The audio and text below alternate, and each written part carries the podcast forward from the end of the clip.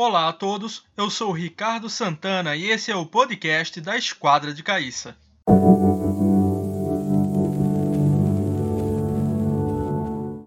O ano de 2021 começou agitado no mundo das 64 casas. Ainda que os torneios presenciais estejam suspensos em boa parte do mundo, os torneios online têm ganho cada vez mais destaque e importância. Nesse início de ano, o grande destaque ficou para o Air Things Masters, segunda etapa do Champions Chess Tour. O torneio, finalizado no último domingo, 3 de janeiro, foi hospedado na plataforma Chess24 e transmitido com comentários em tempo real em nove idiomas, incluindo português, com a apresentação da WMF Júlia Alboredo e participação do MI Diego de Berardino. O pontapé inicial foi dado ainda no dia 26 de dezembro, onde 12 jogadores se enfrentaram no sistema de emparceramento Shurin, disputando oito vagas na fase decisiva com a seguinte classificação: em primeiro, o norueguês Magnus Carlsen, em segundo, Wesley Sou, em terceiro, o também americano Ricardo Nakamura, em quarto, o russo Yan Nepomniachtchi, em quinto, o azeri Teimur Radjabov,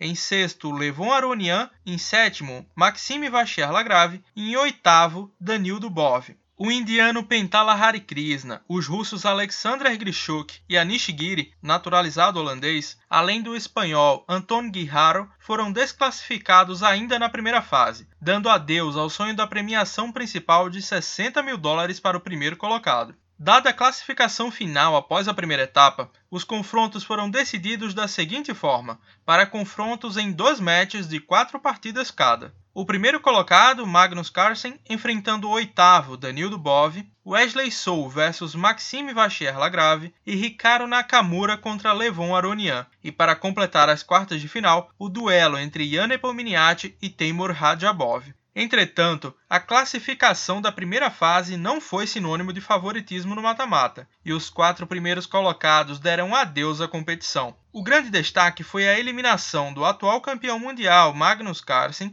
por Danil Dubov, campeão mundial de xadrez rápido em 2018, quando também trabalhou como assistente particular do próprio Magnus no match do Campeonato Mundial contra Fabiano Caruana. Durante a transmissão, Dubov comemorou efusivamente sua classificação e, segundo revelou o próprio campeão mundial em suas redes sociais, o russo, após o match, pediu desculpas pela forma como se comportou ao vencer, atitude que foi amenizada por Magnus, que o parabenizou pela performance. Apesar do torneio ser realizado com um tempo de reflexão de 15 minutos com 10 segundos de acréscimo desde o primeiro lance, o também especialista em xadrez online Ricardo Nakamura ficou de fora ao ser eliminado por Levon Aronian, que se juntou a Dubov, Radjabov e Vachier Lagrave na semifinal. Dessa forma, as semifinais foram travadas entre Radjabov contra Dubov e MVL versus Aronian, com vitórias convincentes do Azeri Radjabov e do armênio Aronian, forçando uma decisão de terceiro lugar entre Dubov e Lagrave.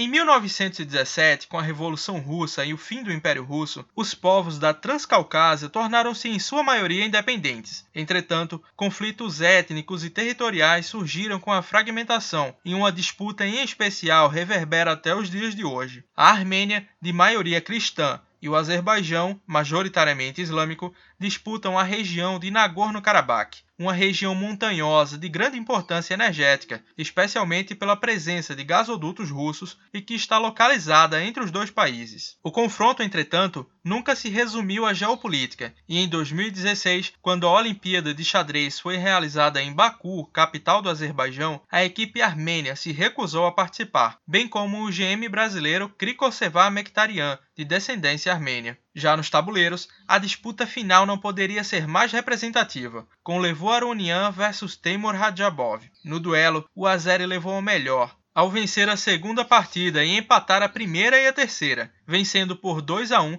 e levando o prêmio de nada menos que 60 mil dólares de um total de 200 mil. Visivelmente emocionado, Radjabov comemorou o título como uma recompensa pela sua saída turbulenta do torneio de candidatos no ano passado, alegando falta de segurança sanitária durante a crise do coronavírus. O francês Maxime Vachier-Lagrave assumiu seu posto e lidera o torneio, que foi suspenso após a sétima rodada. Na terceira posição, o francês se recuperou após duas derrotas contra Danil Dubov e virou o placar, levando a premiação de 25 mil dólares. Radjabov garante também presença na grande final do circuito, que deverá ocorrer em setembro deste ano. A Esquadra de Caíça é um projeto de xadrez pedagógico que tem por objetivo disseminar o xadrez através das plataformas digitais e de aulas particulares a preços acessíveis. Se você tem interesse em desvendar os mistérios encantados do xadrez, junte-se a nós e faça parte desse projeto. Apoio: Federação Pernambucana de Xadrez.